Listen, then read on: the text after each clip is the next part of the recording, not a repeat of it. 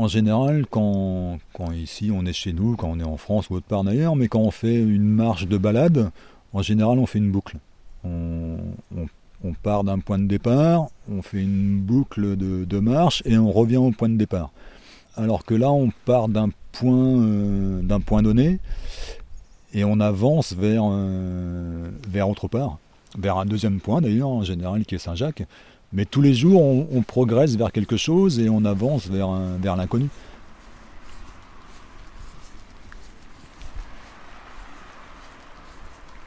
Moi, je m'appelle Didier, j'ai 53 ans, j'habite et je travaille à Concarneau. Voilà, une ville dont je suis tombé amoureux il y a une dizaine d'années. Voilà, et j'y ai posé mes valises. Voilà, je suis artisan d'art et je fabrique des objets de décoration et luminaires à partir de matériaux recyclés. Voilà, mes deux thèmes de travail sont le, bord de mer et le voyage. Donc beaucoup de, cartes, euh, cartes du monde, du Finistère, de Bretagne, d'îles, voilà, ou des parcours que les gens ont fait sur, euh, sur différents endroits de la Terre qu'ils veulent représenter sur des cartes. Un des derniers voyages que j'ai fait, ça a été de, de marcher sur le chemin de Saint-Jacques-de-Compostelle.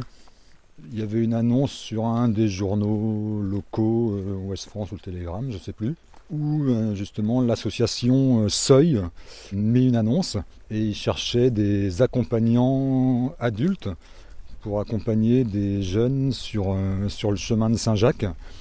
Et c'était une alternative à la prison pour les jeunes délinquants. Avant de partir pour l'Espagne, on a été ensemble pendant une semaine dans un gîte euh, en, Ille-et-Vilaine. Et là, on a, préparé, euh, on a préparé le voyage. Déjà, on s'est préparé physiquement, euh, en, commençant à faire des marches tous les jours, 5-6 km, et puis en augmentant les distances. Et donc c'est là qu'on a préparé le chemin en prenant euh, bah, tous les, documents et les renseignements nécessaires. Sachant qu'on est parti, nous, de Séville pour remonter jusqu'à Saint-Jacques-de-Compostelle. Ça s'appelle la Via Plata, la, voie de l'argent, qui est un chemin qui est beaucoup moins fréquenté que le chemin traditionnel. C'était assez plat au départ et à un moment on est monté assez haut pour arriver sur le plateau de Salamanque ça grimpait un petit peu plus quand on est arrivé, je pense, euh, du côté de euh, Saint-Jacques-de-Compostelle. Et la deuxième partie, c'était, euh, bah, une fois arrivé à Saint-Jacques-de-Compostelle, c'était retour en France, toujours à pied, en prenant le, chemin traditionnel, mais à l'envers. Donc on, on, a fait un total de 1800 km.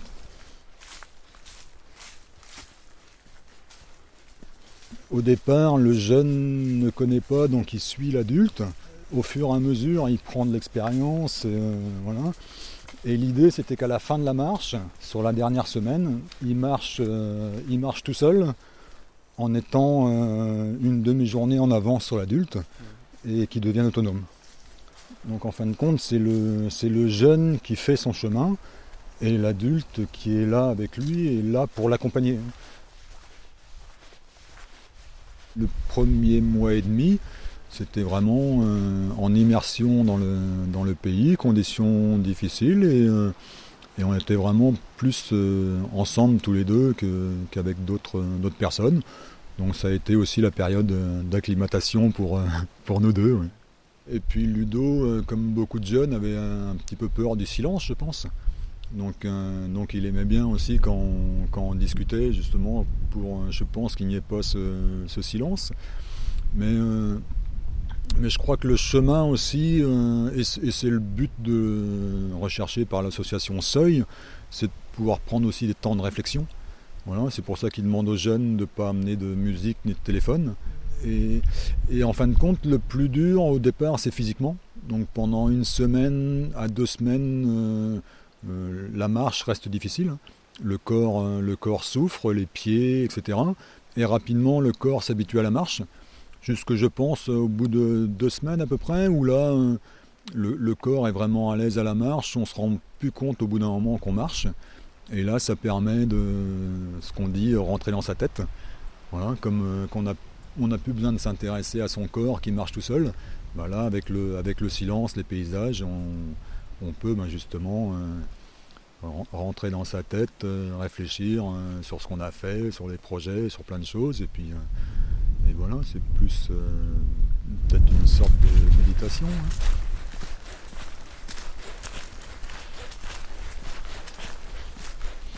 Et il y avait également pendant la marche trois comarcheurs. Ce qui, ce qui permettait aux jeunes justement de, découvrir et de pouvoir discuter, marcher avec quelqu'un d'autre. Et ce qui permettait aussi à, l'accompagnant de pouvoir laisser un petit peu plus tous les deux et de, souffler un petit peu aussi euh, plus, en retrait derrière eux euh, ou, avoir des parties avec eux. Mais parce que mine de rien, bah, avec le jeune, euh, l'accompagnant est avec lui 7 jours sur 7 et 24 heures sur 24 avec quand même la responsabilité du jeune. Donc euh, bah, c'est quand même assez pesant. Et c'est vrai que ces, trois semaines où il y avait les, les comarcheurs, futurs accompagnants qui étaient là, ça permettait aussi de, se reposer un petit peu euh, psychologiquement. Le premier comarcheur qui est venu euh, a, fait plus copain-copain avec le, avec le jeune. voilà, donc ça a été un petit peu plus conflictuel. Et, là, moi, je suis devenu un petit peu le, méchant de l'histoire, donc ça a été un petit peu plus dur à gérer. Le fait aussi de, d'être à deux et d'avoir comme préoccupation aussi, euh, bah, justement, où est-ce que je vais dormir et qu'est-ce que je vais manger, bah, ça oblige au contact avec les gens, puisque bah, dès qu'on va croiser euh, quelqu'un sur le chemin, on, s'arrête pour discuter, pour lui demander où est-ce est-ce qu'on est loin de la prochaine ville, du prochain village, euh, voilà. Et quand on arrive à l'approche du, village étape, eh ben là on commence à se renseigner euh, avec les gens, savoir où est-ce qu'est l'auberge de pèlerins, qui est-ce qu'il faut aller voir pour récupérer les clés, où est-ce qu'on peut acheter de la nourriture, etc un marcheur, euh, quand il arrive à Saint-Jacques-de-Compostelle, il a ce qu'on appelle, on lui décerne à Saint-Jacques-de-Compostelle la Compostella, donc qui est un, papier officiel du chemin de Saint-Jacques-de-Compostelle qui dit que Monsieur Intel a fait le, a fait le chemin de Saint-Jacques-de-Compostelle depuis tel point de départ avec l'arrivée à Saint-Jacques. Donc c'est un diplôme.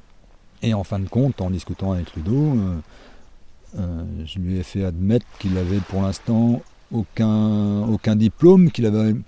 Voilà, et que ça pouvait être la première fois dans, son, dans sa jeune expérience qu'il allait au bout de quelque chose, qu'il allait vers une réussite et qu'il allait avoir son premier diplôme, son premier papier qui, euh, qui disait qu'il allait euh, au, bout de, au bout de son expérience, au bout de quelque chose, qu'il allait pour une première fois vers la réussite. Donc c'est ce qui a été fait. Ça a été une, une grande joie pour, euh, pour tous les deux. Voilà. Et, la, première chose qu'on a fait en arrivant sur le parvis de la cathédrale de, Saint-Jacques de Compostelle, ça a été tous les deux de, de prendre le téléphone portable justement qu'on avait et d'appeler euh, notre, euh, notre responsable de marche, Paul, qui pour, pour fêter, fêter ensemble bah, cette première victoire. Voilà lui qui à chaque fois nous, avait eu surtout au téléphone pour régler des, problèmes et, euh, et avoir des longues discussions pour, euh, remettre Ludo sur le, sur le chemin de Saint-Jacques. Voilà. Et donc ensuite, une fois passé à Saint-Jacques, euh, enfin une fois récupéré la Compostella, et voilà, donc là on reprenait le chemin du retour vers la France. Et voilà, quelques centaines de kilomètres plus loin. Et euh, le lieu, c'était Astorga. Voilà. Et donc là, Ludo a annoncé que, que sa peine euh, était finie, son temps, de, son temps de prison était fini. Et donc, il a arrêté le chemin à ce moment-là. Moi, je lui avais, euh, à chaque fois, quand il y avait eu les, différentes, les différents clashs où il voulait arrêter, moi, je lui avais dit que dans tous les cas, bah, s'il arrêtait, moi je ferai, enfin j'irai jusqu'au bout du chemin. Voilà. Donc moi en fin de compte je l'ai ramené, euh, je l'ai ramené en France et, euh, une fois que, je l'ai remis à l'association, je suis reparti à Astorga au point où, j'avais arrêté, où on avait arrêté, mais où j'avais arrêté. Et j'ai fini, euh, j'ai fini seul le chemin jusqu'à euh, Saint-Jean-Pied-de-Port. Et euh, bah oui, dans, tous les cas, il, était, même si physiquement il était plus là, il était quand même, il était quand même là dans la, dernière partie du chemin où, moi je marchais seul. Et si, euh, les bienfaits de la marche euh, ne se concrétisent pas tout de suite, dans tous les cas, euh, un mois, deux mois, six mois, un an ou dix ans après, il, en restera quelque chose. Et voilà.